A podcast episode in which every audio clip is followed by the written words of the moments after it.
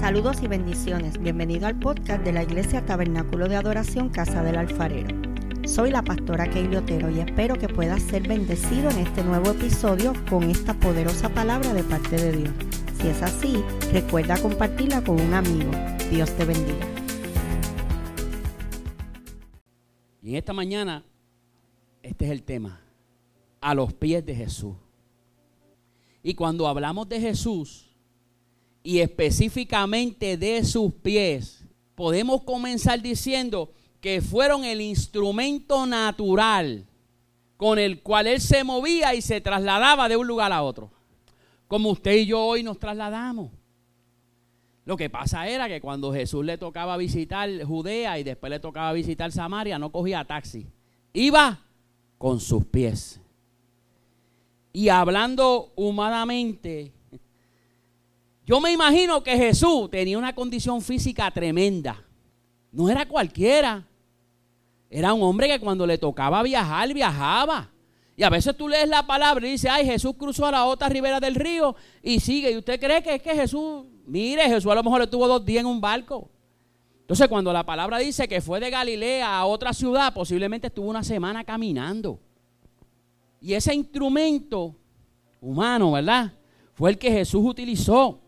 Poseía una resistencia y una condición física muy buena. Ya que en los tiempos bíblicos ese era el medio. Estos pies de Jesús, gózate ahora, anduvieron por muchas regiones anunciando el evangelio del reino.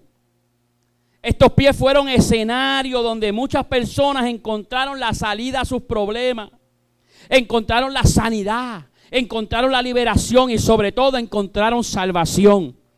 Estos pies fueron besados, fueron lavados, fueron enjugados con lágrimas y al final de sus días fueron clavados. Mire, yo no sé si usted lo. Mire, cuando yo preparaba esto, yo decía, wow, los pies de Jesús clavados los sostuvieron ¿dónde? En la cruz. Y cuando, mire, yo no me metí en eso porque si no, no llegaba a donde yo quería llegar. Pero cuando Jesús está con los discípulos, ¿sabe lo que le dice a ellos? Mirad mis manos y mis pies. Ahí están las marcas, en mis manos y en mis pies. Porque aquellos pies sostuvieron todo el cuerpo de Jesús en la cruz del Calvario. O sea que los pies de Jesús tienen una importancia poderosa para nosotros. Y por eso cantábamos hoy, a tus pies arde mi corazón. Es a tus pies. Por eso es que cuando nosotros tomamos esa posición de adoración y vamos a sus pies, es algo sumamente diferente cuando usted se levante de aquel lugar. Cuando vamos a la palabra en Mateo 15, vemos la historia de una mujer que se presentó a Jesús con una necesidad, Mateo 15. Y era una necesidad para su hija. Y a los pies de Jesús, ¿sabe lo que encontró esta mujer? La sanidad que ella estaba buscando. En el verso 21 y 22 del capítulo 15 dice, partiendo de allí, Jesús se retiró a la región de Tiro y Sidón. Una mujer cananea de las inmediaciones salió a su encuentro gritando, Señor hijo de David, ten compasión de mí. Mi hija sufre terriblemente por estar endemoniada. Y según los comentaristas, esta mujer era gentil, era griega. Cuando se enteró de que Jesús estaba, ella fue donde él. Y en el verso 25, cuando usted va, mire lo que dice.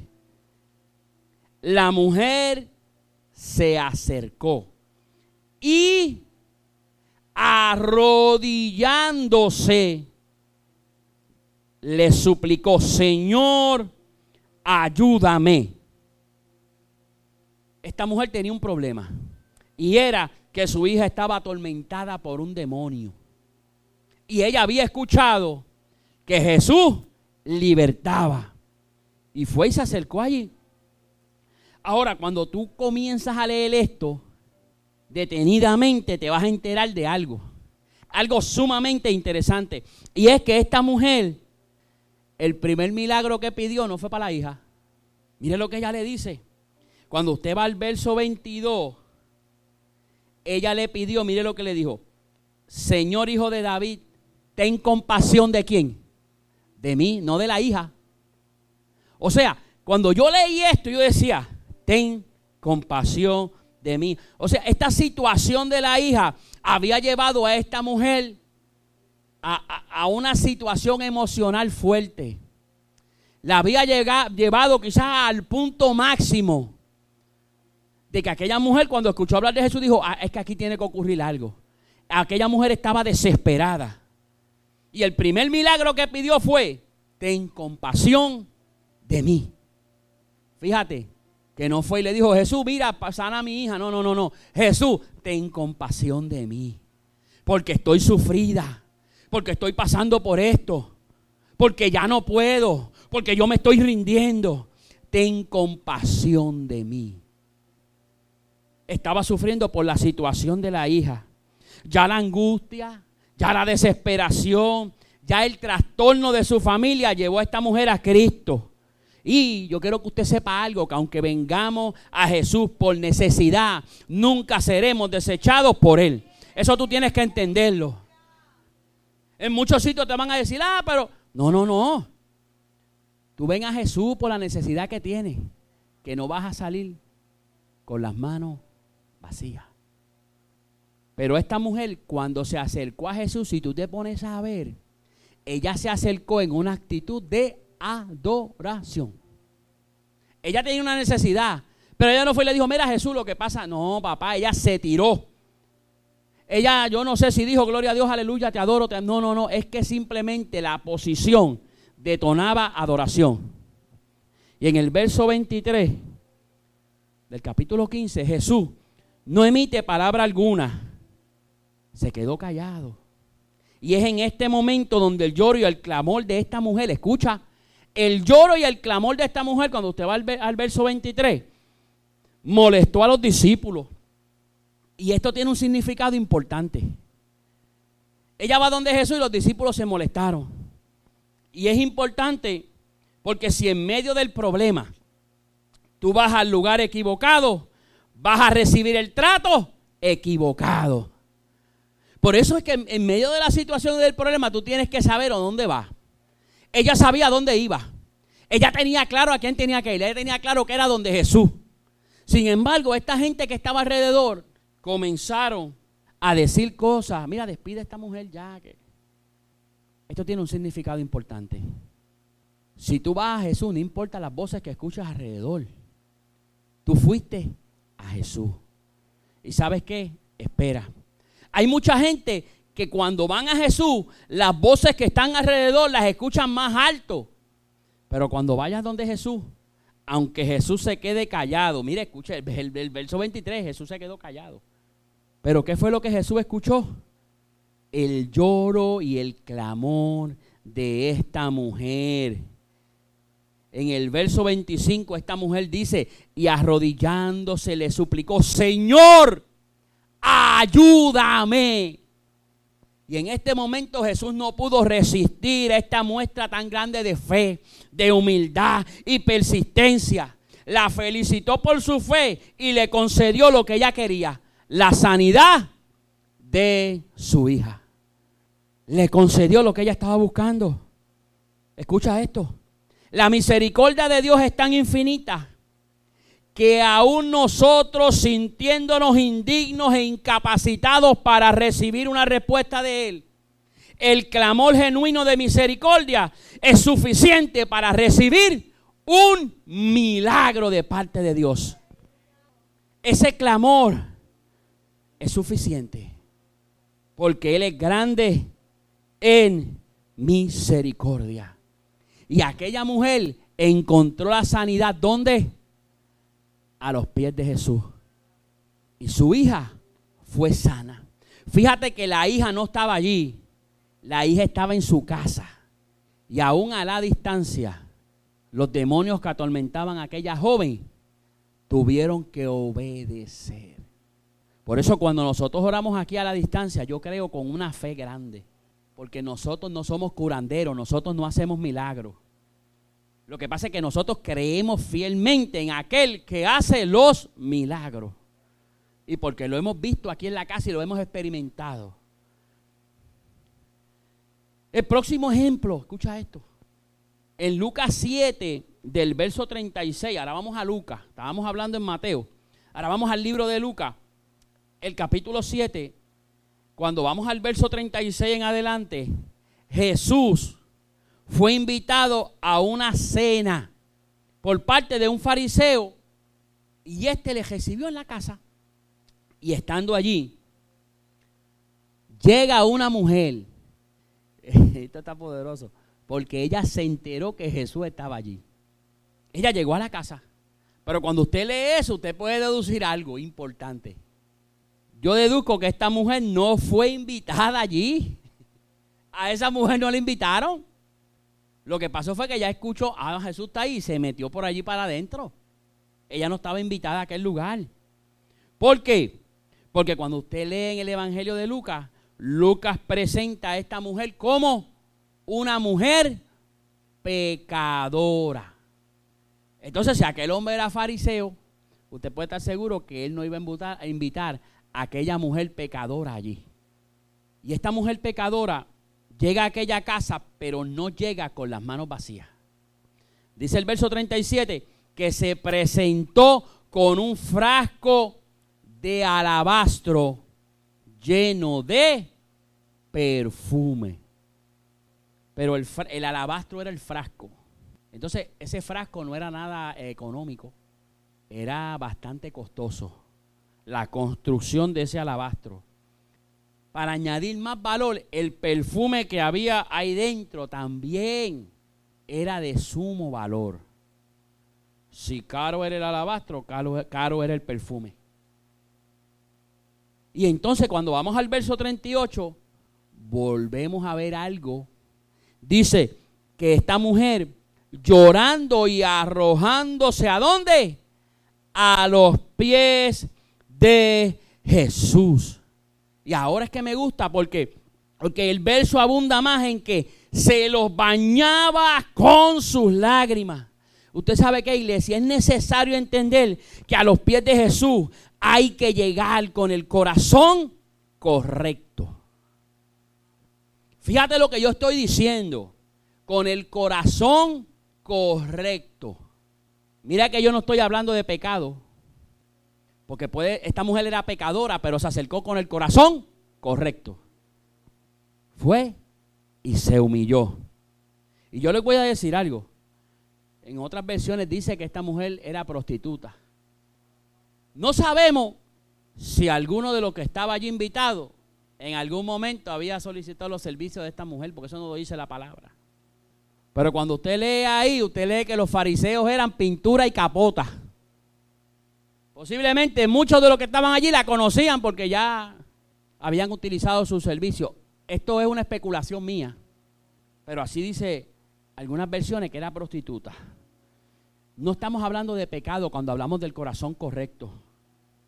En muchos lugares te pueden decir que tú no puedes acercarte a Jesús con un corazón sucio, lleno de ataduras y pecados, que no puedes llegar al corazón de Jesús con tus imperfecciones, que no puedes acercarte a los pies de Jesús con mentiras y falta de perdón. Pero sabes qué, yo te tengo que decir algo hoy. Y es que esos son los corazones que a Jesús le gusta ver a sus pies.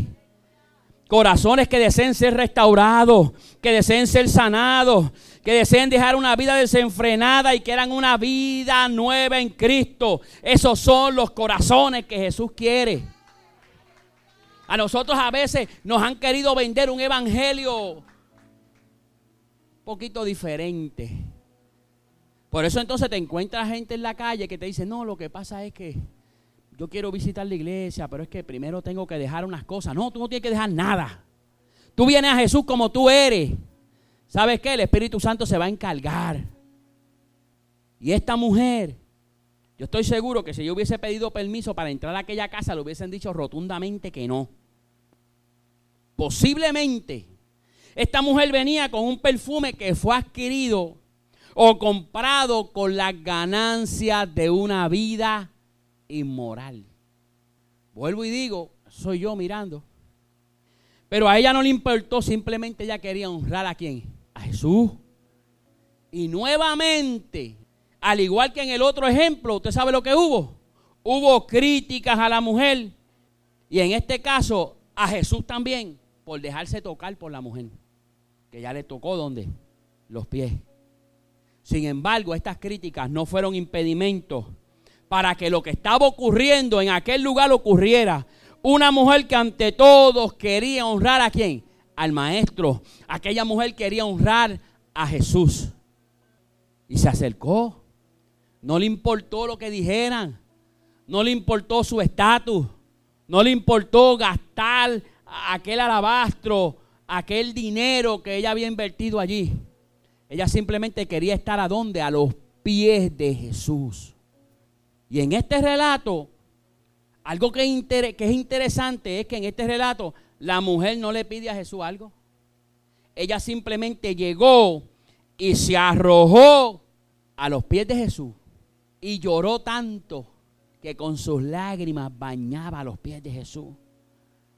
En el verso 48, sin aquella mujer pedir algo, ¿sabe lo que Jesús le dice?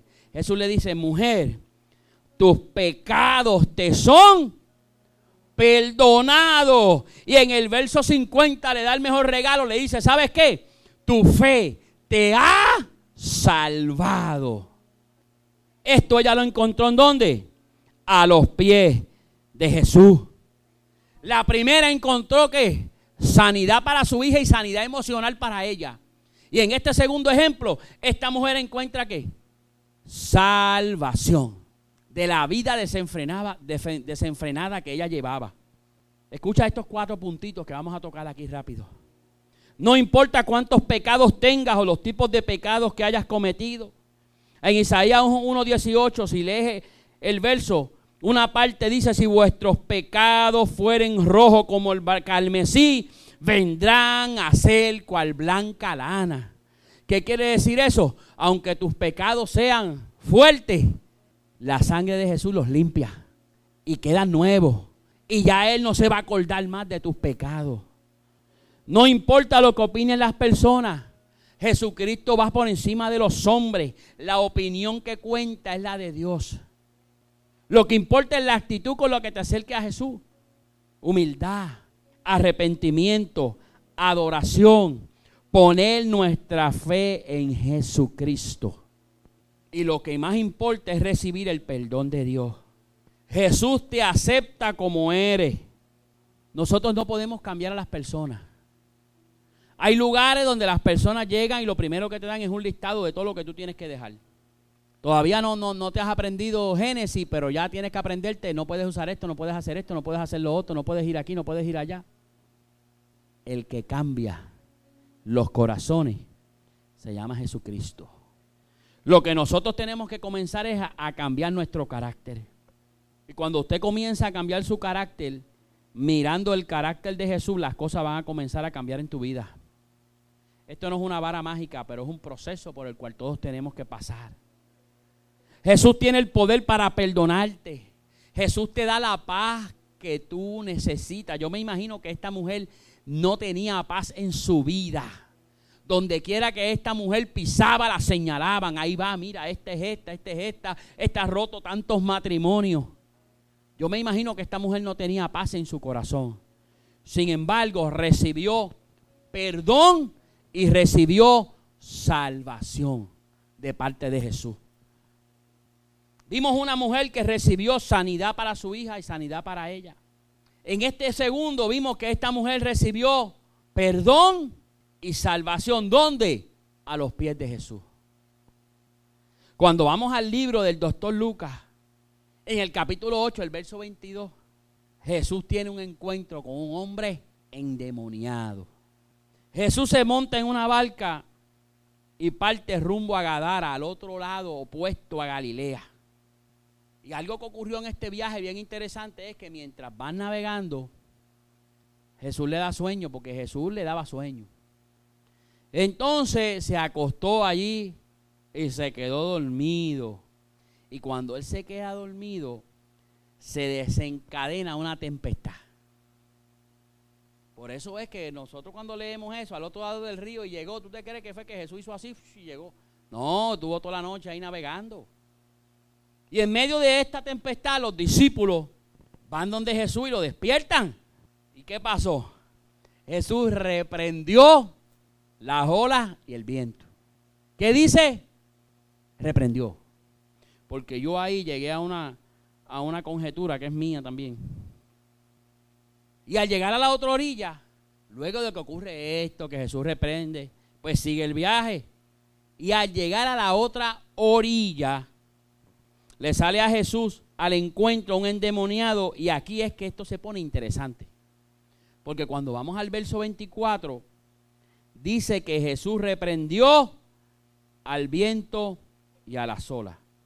Y cuando yo escuché esa palabra, reprendió, y luego seguí leyendo de que Jesús tuvo un encuentro con un endemoniado, yo dije, bueno, esto lo pienso yo. Yo puedo, yo puedo pensar, eso soy yo, que aquella tempestad que se levantó fue por mano del maligno. Porque el maligno sabía que quien iba para allá era quién. Era Jesús de Nazaret. Entonces, ¿por qué dice la palabra bien claro reprendió? El maligno ya sabía que Jesús iba para allá. Ya el maligno sabía que quien venía por ahí era el Todopoderoso. Entonces los discípulos que andaban con él todavía no habían tenido esa revelación porque tenían miedo. Fíjate que esto, que el maligno ya sabía que quien venía, que, que venía por ahí era el rey de reyes, era el señor de señores, era, era, el dador de la vida, era el que perdonaba, era el que sanaba, era el que curaba las heridas. Pero los discípulos todavía esa revelación como que no la había entrado mucho. Cuando Jesús llega a la otra orilla, rápidamente le salió quién? El endemoniado. Y en el verso 28, interesantemente, mire lo que dice. Dice que se arrojó a dónde? Se arrojó a sus pies. Y no tan solo se le arrojó, le reconoció y le dijo, ¿qué tienes conmigo? hijo del Altísimo. Escucha, porque es que aquí la cosa va poniéndose, o sea, ya, y quienes hablaron ahí, ¿sabe quiénes fue? Los demonios que estaban atormentando a aquel hombre. Ya los demonios sabían que venía por ahí Jesús. Y le pidieron piedad a los pies de Jesús. Un hombre que había sido atormentado por mucho tiempo. Jesús transformó la vida de aquel hombre. Y a los pies de Jesús aquel hombre recibió liberación. Liberación de demonios que lo atormentaban. Liberación de ataduras. Aquel era el loco del pueblo. Jesús transformó la vida de este hombre de una manera poderosa. Lo transformó de endemoniado a libertado y proclamador del Evangelio de Cristo. ¿Cómo es, pastor? Sigue leyendo. Él le dijo a Jesús, Jesús, yo me quiero ir contigo. El que había sido endemoniado dijo, Jesús, yo me quiero ir contigo. Y Jesús le dijo, no, ve y proclama lo que ha ocurrido. O sea, se convirtió en pregonador del Evangelio. El que había sido endemoniado. Dice que este hombre se pasaba en los sepulcros. De los sepulcros lo sacó a una vida próspera en Jesús. Ya no era el loco que estaba en el cementerio. Ahora era uno que era loco que ahora está predicando a Jesús. Dice la palabra que él andaba desnudo. ¿Sabe qué? Ahora estaba vestido. Hasta eso cambió Jesús en su vida. Porque él proclamaba el Evangelio ¿cómo? Vestido. De una mente turbada le cambió a una mente en su cabal juicio. Y de agresivo y violento lo transformó en uno pacífico. Dice ahí que lo amarraban como un animal, como una bestia y rompía las cadenas. Ahora, él era pacífico. Y aunque no lo dice la palabra, yo me imagino que a lo mejor en, esas veces que, proclamó el Evangelio, sabrá Dios cuántas veces oró para que la gente fuera libertada por demonio, porque esa, esa había sido su experiencia.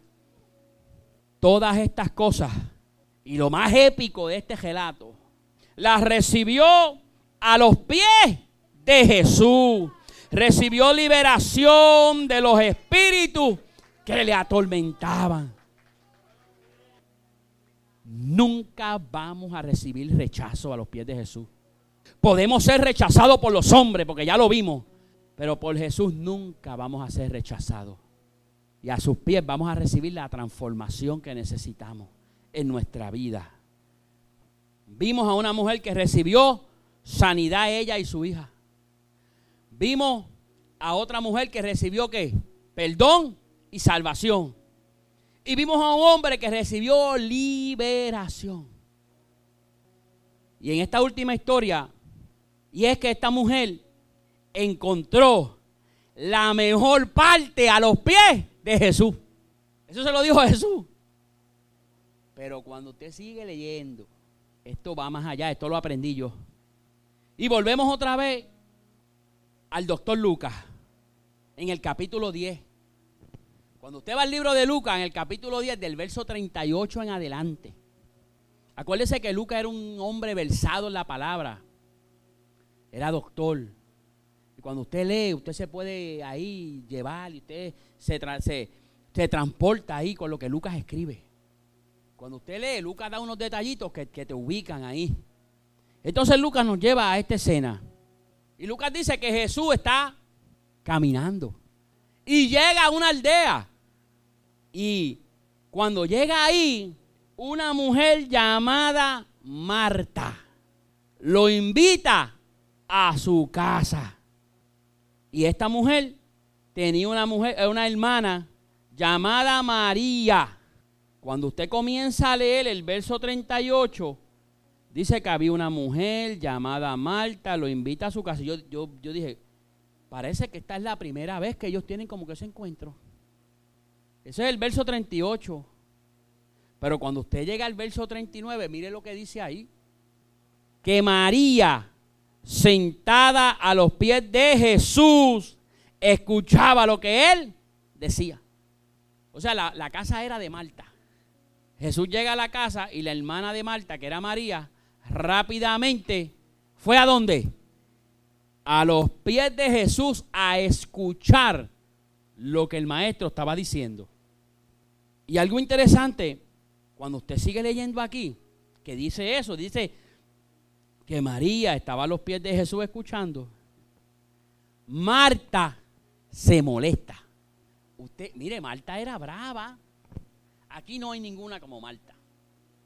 Pero mira a ver si Marta era brava, que mientras Jesús hablaba, ya lo interrumpió. Le dijo, páralo ahí un momento. Fíjate que ella no le habló a la hermana. Ella le pudo haber dicho a la hermana, oye mamá, tú eres bien lija. Yo aquí sirviendo y tú estás ahí sentadita lo más tranquila. Ella interrumpió a quién? A Jesús. Le dijo, párate un momento. Tú no estás viendo que ella está ahí y yo estoy aquí matándome en la cocina. Ella se quejó con Jesús para que Jesús la regañara a María. Cuando usted lee, eso fue lo que pasó ahí. No tienes cuidado. Ella se quejó por el hecho de que su hermana no le estaba ayudando en los preparativos y en el servicio. Porque si algo tenía Marta, es que era experta servidora. Marta era buena en la cocina y era experta. De hecho, no fue, la, no fue la única vez que invitó a Jesús a comer. Vamos a verlo más adelante. Ella le gustaba eso y le gustaba invitar al maestro a comer. Y es aquí donde Jesús escuchó a Marta, tranquilo, hizo silencio y le dice, Marta, Martita, inquieta y preocupada por muchas cosas. Pero solo una cosa es necesaria y María ha escogido la mejor parte, la que no le será quitada. O sea que la mejor parte no le iba a ser quitada. ¿Y cuál era la mejor parte? Bueno, cuando yo sigo leyendo el comentario, me gustó esto. Y decía que la parte de Marta le iba a ser quitada. ¿Sabe por qué? Porque sus servicios iban a morir con ella. Los servicios de María nunca le iban a ser quitados porque eran espirituales y eternos. Las dos eran discípulas sinceras. Eh, algo tengo que decir aquí. Las dos eran discípulas sinceras que querían hacer bien para Jesús. Una le servía y la otra le escuchaba. ¿Cuál era más importante? Mire, esto me encantó. una iglesia llena de Marías que quieran la mejor parte, sería un mal tan grande como una iglesia llena de Malta. Las dos hacen falta, la una para hacer el complemento de la otra. Yo no puedo menospreciar a Malta. Porque Marta le quería servir. Lo que pasa era que Marta se afanaba tanto en el servicio de hacerlo sentir bien que muchas veces a lo mejor obviaba que también ella tenía que servirle en otras cosas. Pero aún así, fíjate que la palabra es clara cuando, cuando dice que Jesús era amigo de ellos. Yo me imagino que Jesús hasta se quedaba allí. Y no tan solo de ellas dos, de Lázaro, del hermano. Era una relación bien bonita las que ellas tenían con Jesús. Pero María había descubierto algo. María había descubierto que a los pies de Jesús ocurrían cosas poderosas. Escucha. Sentarse a los pies de Cristo significa disposición pronta para recibir su palabra y sumisión a su dirección. Muchas veces queremos escuchar la palabra, queremos escuchar lo que Él nos dice, pero se nos hace difícil tomar una actitud de sumisión y de obediencia. Yo voy a ir para allí a ver qué me van a decir. El profeta tal está allí, yo quiero ir allí a ver qué me va a decir. Posiblemente por estar detrás de profeta, lo que te digan sea siempre lo bonito.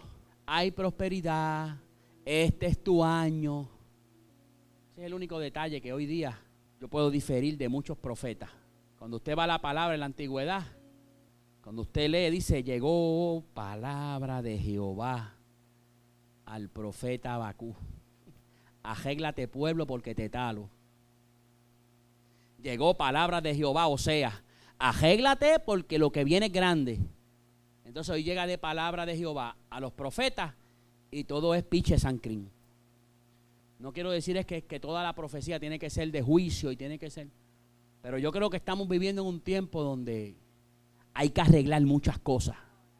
Estamos viviendo en un tiempo donde hay un evangelio en muchos lugares, un evangelio light, un evangelio suavecito, un evangelio de está bien, no te apures. Tenemos que tener cuidado. A los pies de Jesús vamos a encontrar dirección. Usted quiere palabra de verdad. Olvídese del profeta, vaya a los pies de Jesús para que usted vea. Ahora, cuando llegue la palabra, hay que tomar una actitud de qué? De sumisión y de obediencia. La actividad mundanal es una trampa para nosotros cuando nos impide, escucha, servir a Dios y obtener lo bueno para nuestras almas. ¿Usted entendió eso? Tenemos que tener cuidado que la actividad mundanal no nos saque y no nos desvíe. Señor, yo necesito un trabajo, pero luego ese trabajo es el que te saca. Señor, yo necesito eso y eso es lo que te saca. Tienes que tener cuidado. Seguimos con Marta, pero ahora vamos a brincar al, al libro de Juan, de nuestro amigo Juan, en el capítulo 11. Nos narra cuando el hermano de Marta y María, las dos amigas de Jesús, cuando el hermano de ellas, Lázaro, estaba enfermo. Cuando usted comienza a leer, Lázaro estaba enfermo todavía y llamaron a Jesús. Pero Jesús tarda en llegar y nuestro amigo Lázaro murió. Y es aquí que yo aprendí algo poderoso escuchando ahí al, al doctor Alexander Vázquez. Aprendí unas cosas en esos dos minutos que ese hombre dijo allí que... Y una de las cosas que él dijo fue, que Jesús no se tardó cuatro días. Él dijo, Jesús se tomó cuatro días. Escúchate eso. Jesús no se tardó cuatro días, fue que Jesús se tomó cuatro días. Él quiso llegar a los cuatro días. Porque Jesús siempre llega a tiempo.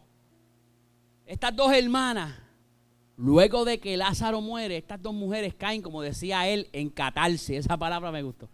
¿Por qué? Porque su hermano estaba muerto.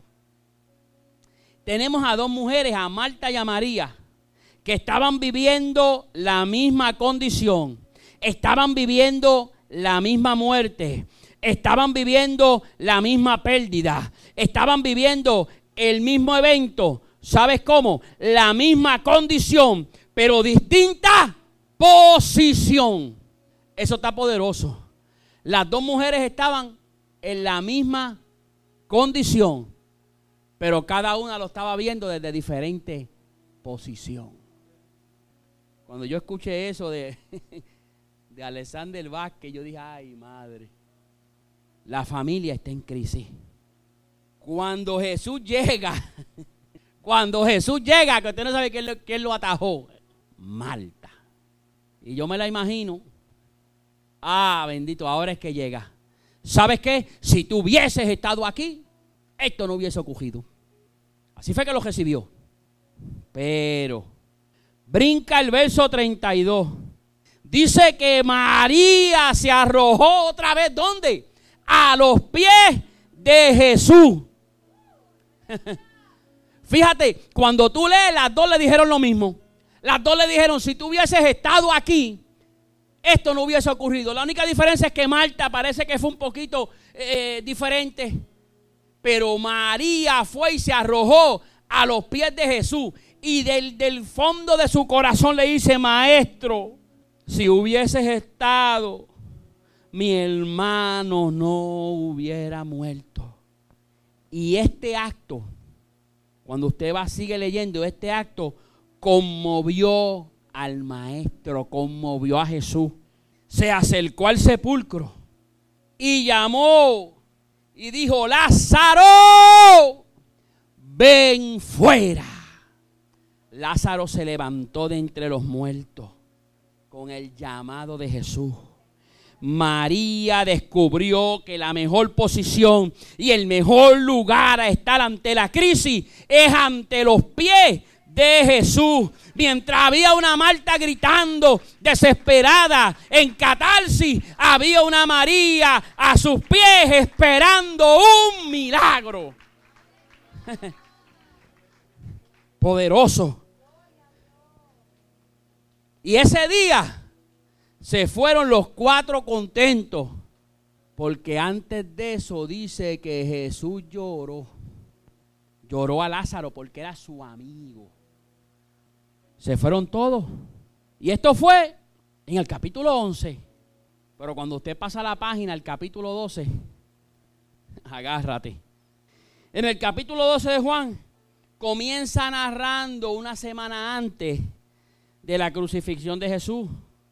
En este, cuando usted lee, dice que Marta invitó a Jesús a una cena. ¿Y quién estaba comiendo allí en la mesa? Lázaro, el que se había levantado de los muertos, el que había estado cuatro días en el sepulcro, el que ya estaba muerto, estaba comiendo con ellos. Y Jesús llega a la casa de Marta, María y Lázaro.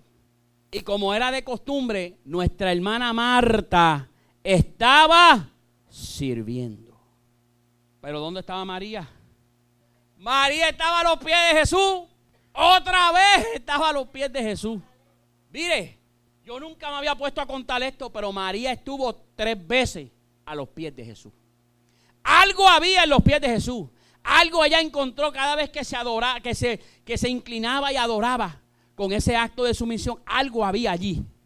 Ella descubrió cosas postradas ante los pies de Jesús. Y María estaba otra vez a los pies de Jesús. En el verso, aleluya, en el verso 3, mira lo que dice tomó una libra de perfume, de nardo puro, de mucho precio, y ungió los pies de Jesús, los enjugó con sus cabellos, y la casa se llenó del olor de su perfume.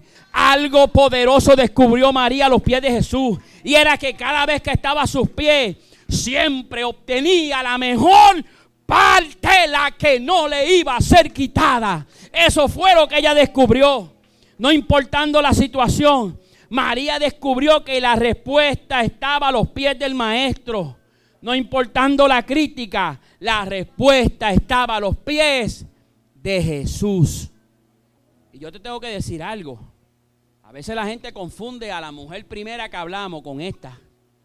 Fueron dos cosas diferentes y fueron dos mujeres diferentes. No era la misma. Aquella era una mujer pecadora. María no era pecadora. Aquello fue en la casa de un fariseo. Esto fue en la casa de Marta y María. No se puede confundir eso. La respuesta, Marta la encontró por tres veces a los pies del maestro. Todo el que estuvo a los pies de Jesús siempre recibió algo poderoso para su vida. Porque al estar a los pies de Jesús implica sumisión a Él, disposición de servirle y escucharle y una decisión de obedecerle. A María nadie la obligó. Ella tomó la decisión de ir a los pies de Jesús. Estos ejemplos nos muestran que en los momentos de necesidad, en los momentos de desasosiego, en los momentos de catarsis, en los momentos de pérdida, no hay mejor lugar que postrarnos a los pies de Jesús. Póngase sobre sus pies en esta mañana. Bendiciones. Si este episodio ha sido de bendición para ti, compártelo para que otros puedan ser edificados. Te invito a que nos busquen en Facebook como Tabernáculo de Adoración Casa del Alfarero y te suscribas a nuestros podcasts en las diferentes plataformas. Y así no te perderás ninguno de nuestros episodios. Dios te bendiga.